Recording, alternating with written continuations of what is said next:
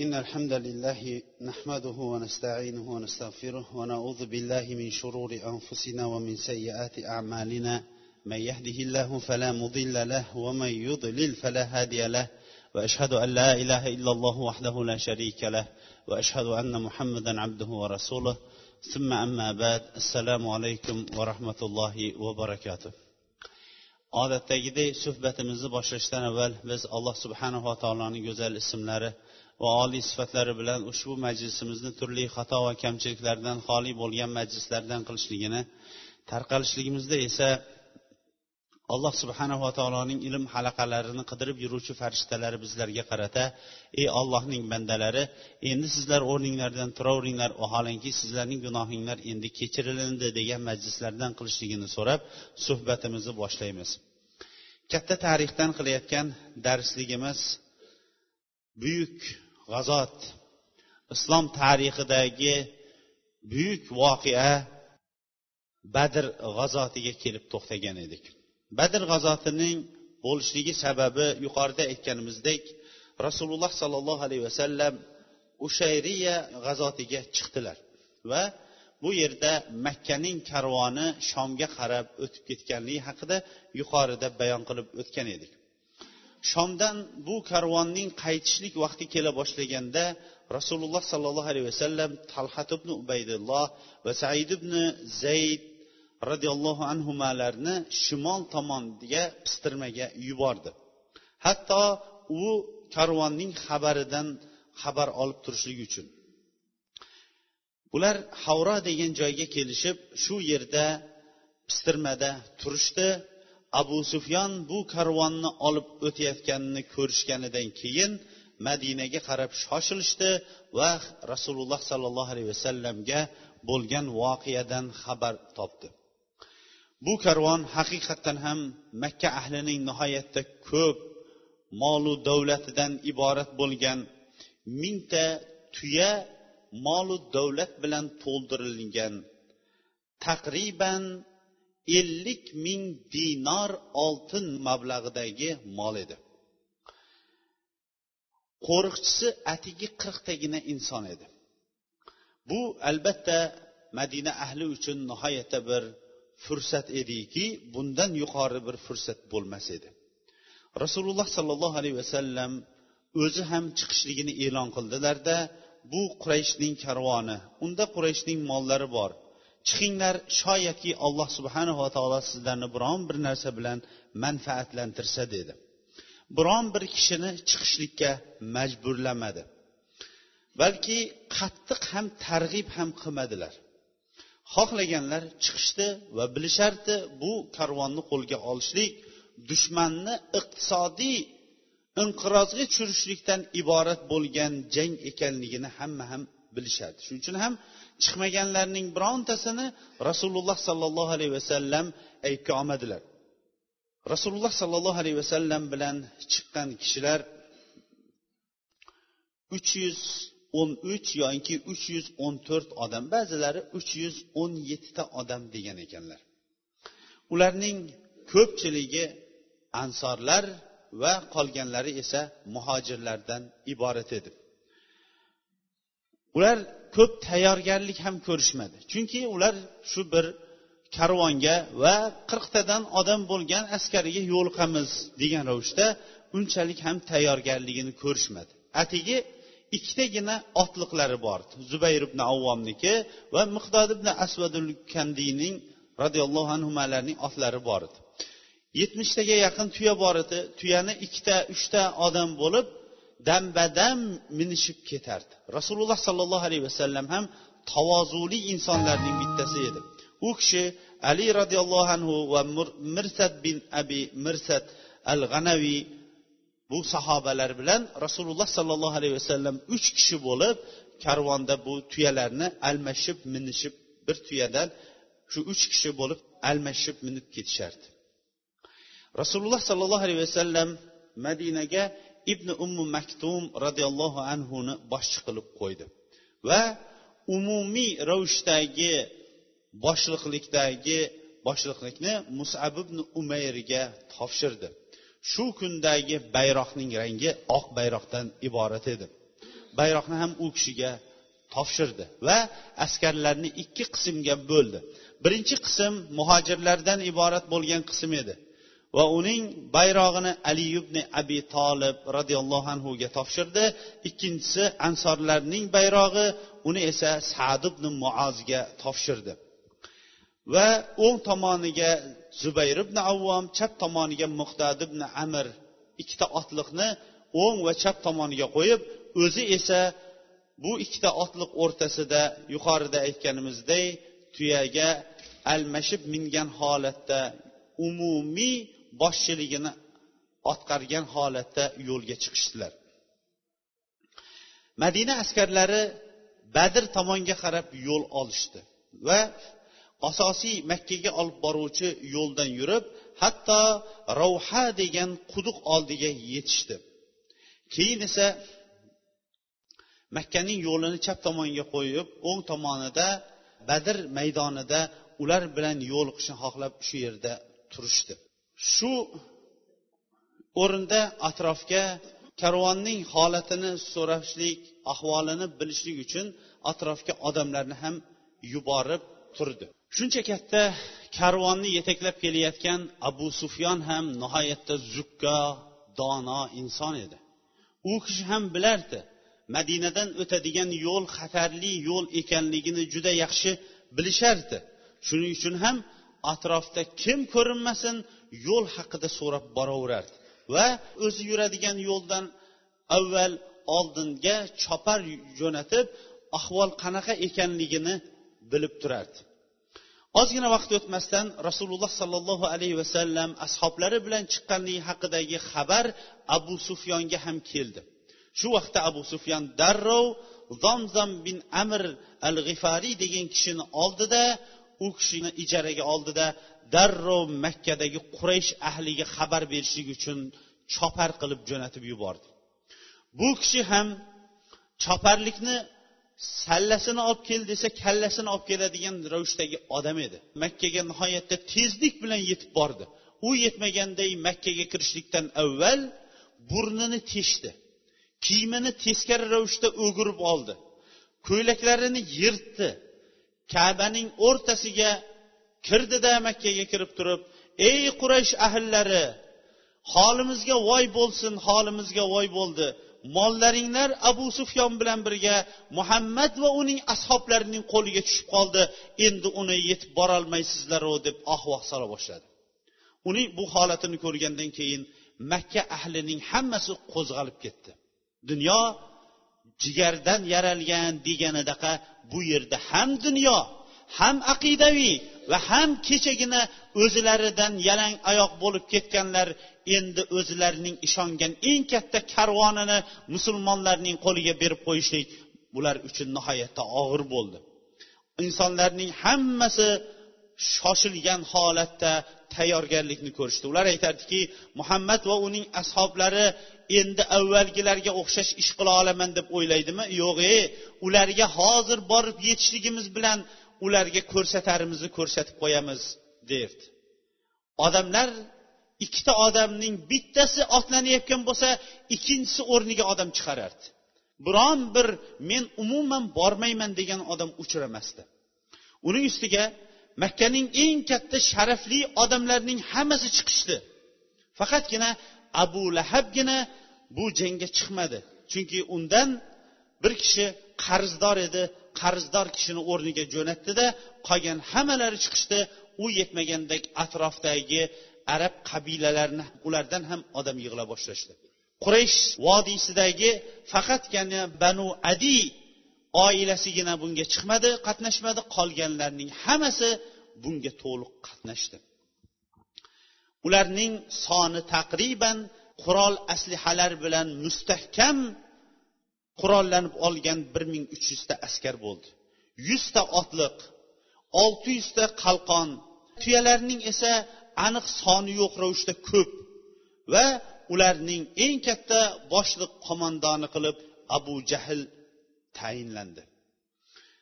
Ular bo'lsa qurayshning eng kattalari ham mana shu ravishda ular yo'lga chiqishdi. Bir kunda to'qqizta yoyinki o'nta tuyani so'yib o'zlarining askarlarini yedirib turardi. Ular yo'lga chiqayotgan vaqtlarida yo'lda banu bakr degan qabila bor edi. Bu qabila bilan quraysh eskidan bir birlari bilan kelishmay kelayotgan qabila edi. Qurayshning esiga banu bakr tushib qoldida avvaldan kelayotgan adovat va dushmanligi qo'rqdida orqa tomondan kelib banu bakr bizga zarba urib qoladigan bo'lsa ikki o't o'rtasida qolib ketamiz. Unda nima bo'ladi? deb ular hayratda qolishdi. Bunaqa ishlarda doim hoziru nozir turgan iblis banu bakr qabilasining boshchisi bo'lgan suroqat ibn malik bin jashamning suratida keldida men dedi sizlar bilan birgaman dedi. Agar banu kinonani sizlar bilan birga qo'shib qo'yaman. Banu bakr sizlarga zarba berolmaydi men sizlar bilan birgaman bemalol yuraveringlar dedi. Buni ko'rgandan keyin makka ahllari bemalol harakat qilishib o'zaro kibr havo bilan va tayyorgarlik bilan ular oldinga qarab yurib ketishdi. Nihoyatda tezlik bilan shimol yo'li bilan madinaning badr yo'liga ular tushib olishdi. Asfan qadid juhfa o'rinlarini nihoyatda tezlik bilan ular o'tishdi. Shu vaqtning o'zida ahvol rasululloh alayhissalom va karvon bilan nima bo'layotgan edi? Aytganimizdek abu sufyon nihoyatda zakovatli aqlli inson edi. U kishi oldinga odam jo'natib turib biron bir kishini ko'rgan ko'rmaganligi haqida odamlardan so'ray boshladi. Va oldinda ikkita odamni ko'rganligi tuyaning qolgan axlatini ko'rdida tuya axlatidan madina shahrining xurmosining urug'ini ko'rdi. Va aytdiki bu xurmo faqatgina madinada bo'ladi. Demak bu yo'l pistirmadan iborat ekan dedida darrov o'zining karvonini qizil dengiz tomondagi yo'l bilan aylanib chiqib ketishlikka shu tomonga qarab solib yubordi. Va ozroq vaqt o'tishligi bilan yo'ldagi pistirmadan najot topib ketdida darrov abu sufyon makka ahliga elchi jo'natdi. Sizlar o'zinglarning karvoninglarni saqlashlik uchun yo'lga chiqqandinglar endi niyatinglarga yarasha karvon omon qolib chiqib ketdi. Endi orqanglarga qaytaveringlar degan xabarni yubordi. Bu xabar yetganidan keyin odamlar ikkiga bo'linib qolishdi. Makka ahlining ko'pchiligi endi qaytamiz. Bizni g'amimiz shu karvonni saqlab qolishligi edi dedi.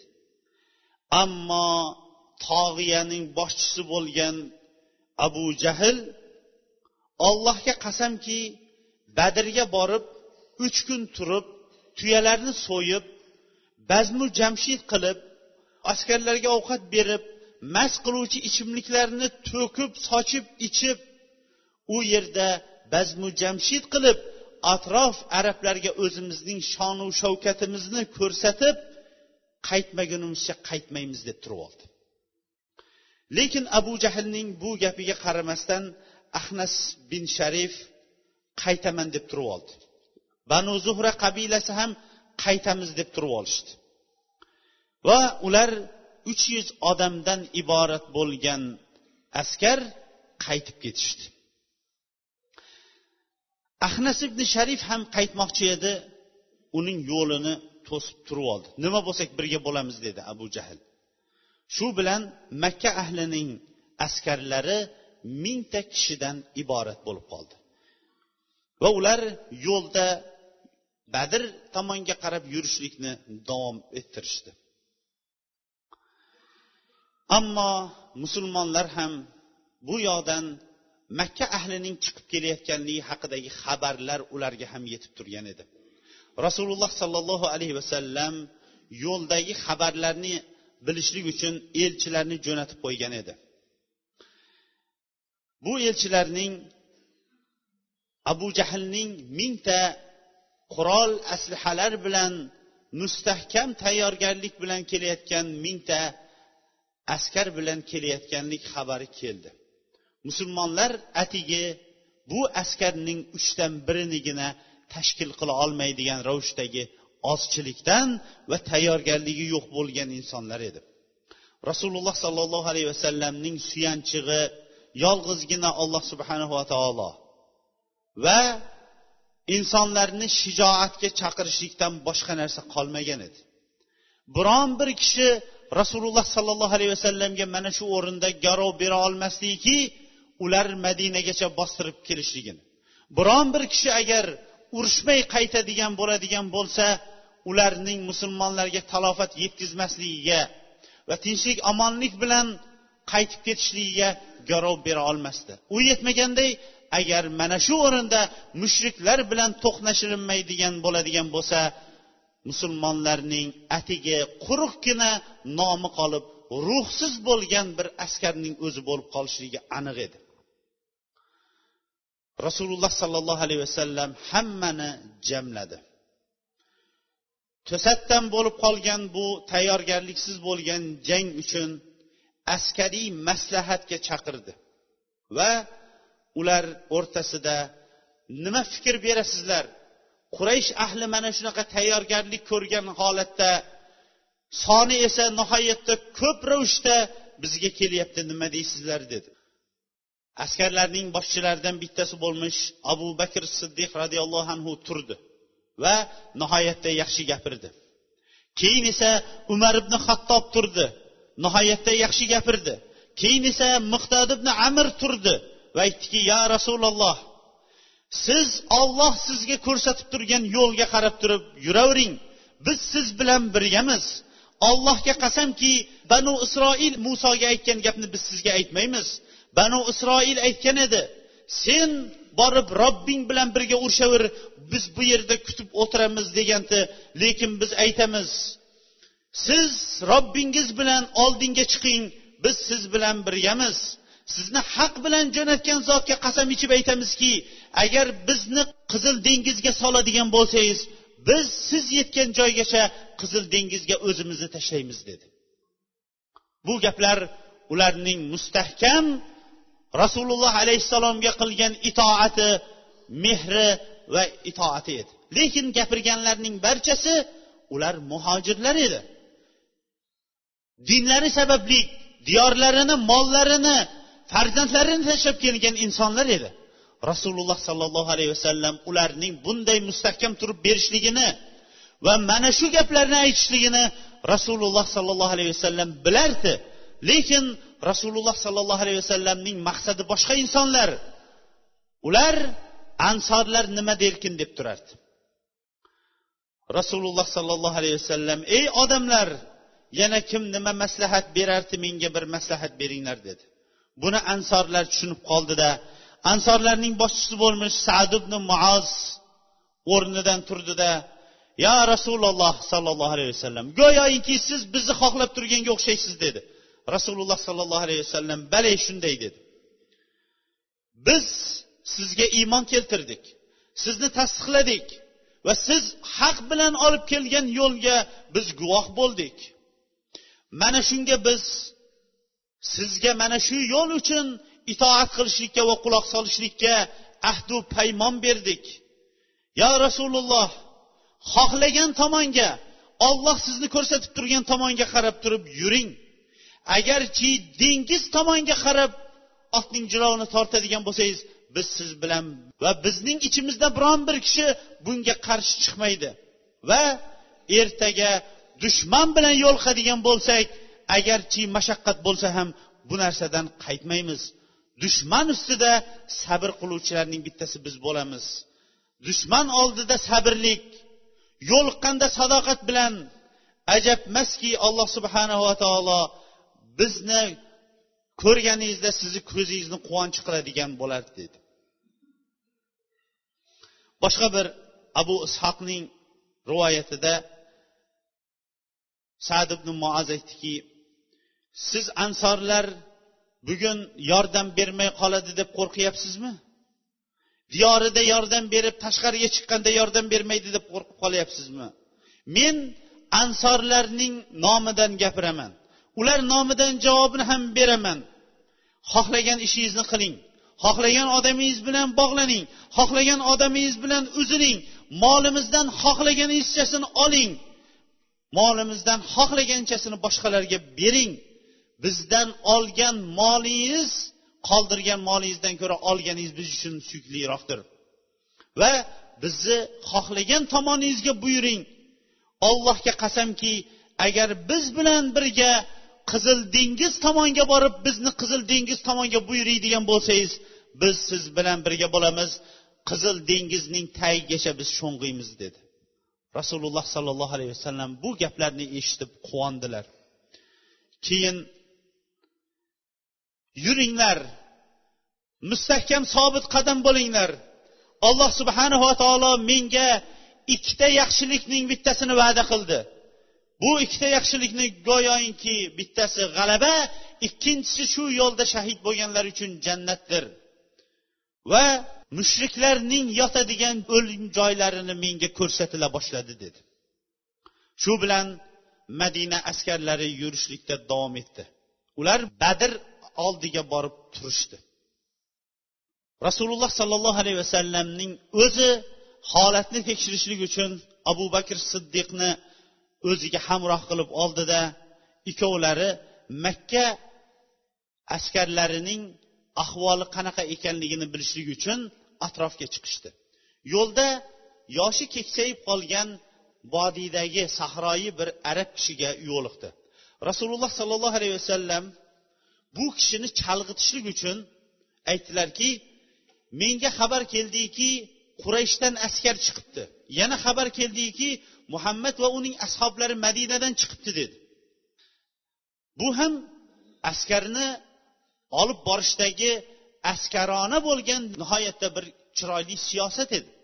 Agar quraysh haqida so'ralganda bu kishi aniq bilardiki bu kishining musulmonlardan ekanligini. Lekin unaqa gumon qolmasligi uchun ham quraysh ham chiqibdi muhammad ham ashoblari bilan chiqibdi. Ular qayerga yetganligi haqida biron bir narsa deya olmaysizmi dedi. Bu kishi aytdi xabar bermayman hatto sizlar kimliklaringlarni aytmaguninglarcha dedi. Rasululloh sollallohu alayhi vasallam yana shu yerda askariy bir siyosatni ishlatdida siz xabar berganingizdan keyin xabar beramiz dedi. U kishi aytdiki menga xabar yetdiki muhammad va uning ashoblari falon kuni chiqishgan. Agar o'sha kunni aytgani rost bo'lsa hozir ular falon makonda turibdi deb rasululloh alayhissalom askarlari bilan to'g'ri turgan joyni anig'ini aytib berib qo'ydi. Va yana menga xabar keldiki quraysh falon kuni chiqibdi. Agar shu falon kuni chiqqanligi rost bo'lsa ular hozir falon kunda turibdi deb qurayshning ham kelib turgan joyini anig'ini aytib qo'ydi. Birodarlar shuni bilishligimiz kerakki har bir asrda holatga qarab turib insonlar shu holatni voqeasini insonlar tushunib ketaveradi. Avval misol uchun qo'shni shaharlarga yuz ellik ikki yuz chaqirim bilan bormoqchi bo'lgan odam ha eshak arava bilan boradigan bo'lsangiz to'rt kunda yetasiz ot arava bilan boradigan bo'lsangiz uch kunda yetasiz. Agar shu yurishingizda borsangiz bunaqa bo'lasiz. Quyosh hozir mana falon joyga keldi asr vaqti bo'ldi deb ular soatsiz yoyinki uyali telefonsiz bu narsalarni ayta olardi. Chunki ular kun tartibi odamlarning yurishini shu vaqtdagi o'zlari suyangan tajriba ilmlari bilan ayta olardi. Keyin bu kishi ham va'dasini olmoqchi bo'ldida rasululloh sollallohu alayhi vasallamga endi xabar beringlarchi o'zinglar qayerdansizlar? dedi. Rasululloh sollallohu alayhi vasallam biz suvdanmiz dedida o'girilib ketdi. Haligi kishi qaysi suv ekan? Iroqdagi suv degan qishloqdan bo'ldimi bu kishilar? Qayerdan bo'ldi? deb qoldi. Rasululloh sollallohu alayhi vasallam suvdanmiz degani suvdan biz yaralganmiz deyishlikni qasd qilib o'tib ketgan edi. Bu arab tilida jangda ishlatiladigan hiyla yolg'on emas haqiqat bo'lgan tavriya edi. Tavriya degani bu bitta kalima ikkita ma'noni nima qiladi? Anglatadi. Buni boshqa qishloq egalari bilmasa ham qarabuloq qishlog'ining egalari yaxshi bilishadi. Chunki aytishlaricha qishloqda bir kishi ko'zi ko'r bo'lgan buzovini sotmoqchi bo'lib turib aylanib o'sgan buzovni ko'r o'rgilib o'tsang ham buzovni ko'r debdi bu kishi buzovni ko'r deyayotgan ekan deb ko'rib olib ketib uyiga borib buzoqqa ovqat bersa yeyolmasmish. Olib kelib e, bu ko'zi ko'r ekan desa ha men senga aytmadimmi aylanib ko'rsang ham ko'r o'rgilib ko'rsang ham ko'r degandim buni ko'r degandim deb bir kalima ikkita ma'noni anglatishligi arab tilida tavriya deyiladi. Lekin bu shu o'rinda ham bayon qilib o'tishimiz kerakki savdoda va boshqa o'rinlarda bu ishni ishlatishlik haromdir. Chunki rasululloh sollallohu alayhi vasallam إذا تبايع الطرفان ولم يكتما ولم يكذبا بورك لهما في بيئهما dedi agar ikki tomon oldi sottini qiladigan bo'lsa yolg'on gapirmasa ayblarini yashirmasa qilgan savdosiga alloh taolo barakotini beradi dedi ammo jangda va ikki kishini yarashtirib qo'yishlikda va oilani isloh qilishlikda mana shunaqa tavriyalarni ishlatishlikka ba'zan inson muhtoj bo'ladi yana takror aytamiz savdoda emas. Makka askarlari shu bilan o'zlarining yurishligida davom eta boshlashdi. Rasululloh sollallohu alayhi vasallam ularning xabarlarini bilishlik uchun ali ibn abi tolib va zubayr ibn avvam sad ibn abi vaqqoslarni dushmanning ahvolini xabarini yetkazib kelishlik uchun yubordi. Ular badrda joylashgan quduqlarga yetgan vaqtda ikkita qora habashiy quduqlardan suv olayotganini ko'rib ushlab olishdi. Va darrov ularni rasululloh alayhissalom va askarlar turgan joyga olib keldi. Rasululloh alayhissalom namoz o'qib turgandi. Qavm ularga sizlar kimsizlar deganda biz dedi. Biz qurayshning qullarimiz ularga suv olib kelgani keluvdik dedi. Qavm hali ham karvondan umidi bo'lib turib sizlar aldayapsizlar sizlar abu sufyonning qullari bo'lsanglar kerak hali karvon ketib qolmagan deb turib ularni ba'zilari qattiq tanbihona urishdi. Ular qo'rqqanidan ha to'g'ri aytasizlar biz abu sufyonning qullarimiz deyishdi. Rasululloh sollallohu alayhi vasallam namoz o'qib bo'lganidan keyin ularga qaradida qullar rost gapirsa urasizlar yolg'on gapirsa urmaysizlar ular rost gapirishdi. Ular qurayshning qullaridir deb turib bu ikki qulni rasululloh alayhissalom o'zlari so'roq qildi. Bu ular qayerda deganda oldingizda turgan baland tepalikning orqasiga tushishdi dedi. Qavmda qancha odam bor deganda ular nihoyatda ko'p dedi. Sonini bilmaymiz dedi. Rasululloh sollallohu alayhi vasallam unda bir kunda qancha tuya so'yishyapti dedi. Ba'zan to'qqizta ba'zan o'nta tuya so'yishyapti dedi. Rasululloh sollallohu alayhi vasallam qavm to'qqiz yuz bilan ming o'rtasida ekan dedi. Yeyotgan ovqati bilan ularning sonini rasululloh alayhissalom aytib berdilar. Keyin aytdiki qavm ichida qurayshning kattalaridan kimlar bor dedi. Ular aytdiki utba shayba va hukaym navfal haris tuaym nozir abu jahl umayya deb barcha kattalarini aytib berdi. Rasululloh sollallohu alayhi vasallam odamlarga qaradida ey xaloyiq makka ahli o'zining mustahkam bo'lgan odamlari bilan sizlarga kelib bo'libdi dedi. Alloh subhanava taolo mana shu kuni yomg'ir yog'dirdi. Mushriklar uchun bu yomg'ir qiyinchilik bo'lsa musulmonlar uchun bu yomg'ir yengilchilik bo'lib turib atrofni yuvib qumda oyoqni mustahkam turadigan ravishda mustahkam qilib berdi. Rasululloh sollallohu alayhi vasallam askarlarni tezroq harakatlantirdida mushriklardan avval badr maydonini o'zlari egallab turib badr maydonidagi barcha suvlarni olishlikni ixtiyor qildi va shu yerda tushdi shunda habbob ibn munzir kurashda jangdan nihoyatda xabardor bo'lgan kishi edi. Bu kishi aytdiki yo rasululloh sizning bu askarlarni bu yerga tushirishligingiz olloh tomonidan bo'lgan buyruqmi yoyinki o'zingizning ixtiyoringiz bilan tushdingizmi? dedi. Balki o'zimning ixtiyorim bilan tushdim dedi. Shunda bu kishi aytdiki jang makr hiyladan iborat emasmi dedi. Bale makr hiyladan iborat deganda unday bo'lsa bu yerga tushmasak dedi. Biz badrning ichki tomoniga tushsak bu quduqlarni hammasining suvini to'ldirib tashlab o'zimiz uchun alohida naryoqdan quduq qilib suvlarni shu yoqqa o'zimizga tashib olsak dushman ertaga chanqab kelgan vaqtida suvni ular icholmaydi suvni biz ichamiz quduqlarni biz to'ldirib qo'ygan bo'lamiz. Quduqqa yaqinlashgani bo'lsa bizning nayzamizning o'ljasi bo'laveradi. Shunga nima deysiz dedi. Rasululloh sollallohu alayhi vasallamga bu fikr yoqdilar va darrov askarni ichkari tomonga olib kirdida quduqlarning barchasini to'ldirdi. Suvlari olindi o'zlariga musulmonlarga alohida hovuz qazildida suv shu yerga olib borib ko'chirildi. Musulmonlar tushib bo'lgandan keyin sad ibn muoz rasululloh sollallohu alayhi vasallamni oldiga keldida endi mana shu yerga bir o'rin tayyorlasakda mabodo biron bir holat bo'lib qoladigan bo'lsa o'shanga tayyorgarlik bo'ladigan askarlarning tushadigan askar o'rnini qilsak dedi. Va nima deysiz? Siz uchun ham bitta chodir qursak siz bizni ichimizda bo'lmasangiz balki shu chodir ichida bizni targ'ib qilib tursangiz biron bir holat bo'lsa ham sizni himoya qiluvchi atrofda qo'rg'on qilib turadigan soqchilar bo'lsa dedi. Rasululloh alayhissalomga bu fikr ham unadi ular chodirni ham qurishdi. Shu kecha ikkov tomon ham tinch uxlashdi. Rasululloh sollallohu alayhi vasallam alloh subhanava taologa duo qildi. Bu kecha juma oqshomi o'n yettinchi ramazon kuni edi ikkinchi hijratning yili.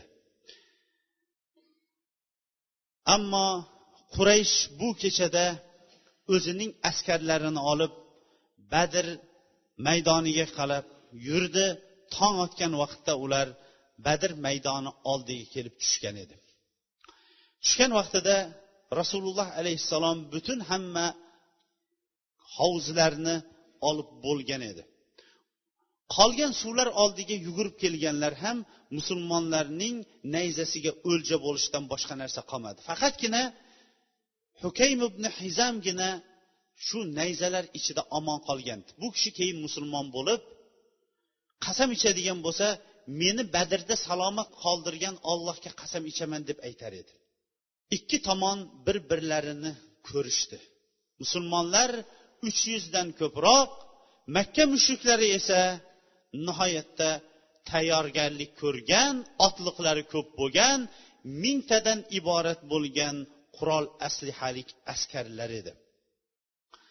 Ularning holatini ko'rishlik uchun musulmonlarning ahvolini bir bilishlik uchun umayr ibn vahb al jamhiy otiga mindida sizlar shu yerda turinglar deb musulmonlarga yaqin kelib ahvolini ko'rdida qaytib kelib makkaliklarga aytdi. Ular uch yuztadan iborat odam ekan. Lekin shoshmay turinglar.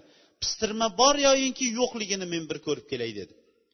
Kelib biron bir holat sezmaganidan keyin ey qavm dedi. Oldimizda uch yuzta ba'zisida qilichi bor ba'zisida qilichi yo'q bo'lgan yalang oyoqlardan boshqa odamlar yo'qdir dedi. Lekin bilinglar ular qattiq qasd ustida turibdi. Bir odamga bir odam o'lgan taqdirda ham g'alaba biz bilan birgadir dedi.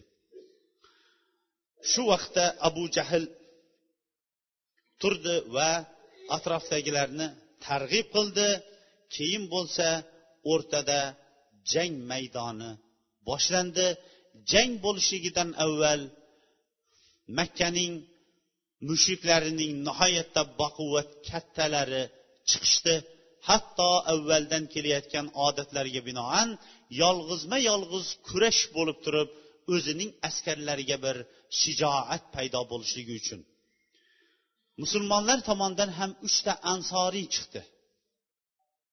Sizlar kimsizlar dedi. Biz ansorlardanmiz dedi. Yo'q. Ansorlardan bo'lsanglar bizga o'zimizni tengqurlarimizni amakimizni bolalarini beringlar dedi. Rasululloh sollallohu alayhi vasallam ey hamza ali sizlar turinglar dedi va ular turishib yolg'izma yolg'iz kurash boshlandi. Kurash qanaqa bo'lganligini inshaalloh kelgusi haftada inshaalloh davom ettiramiz.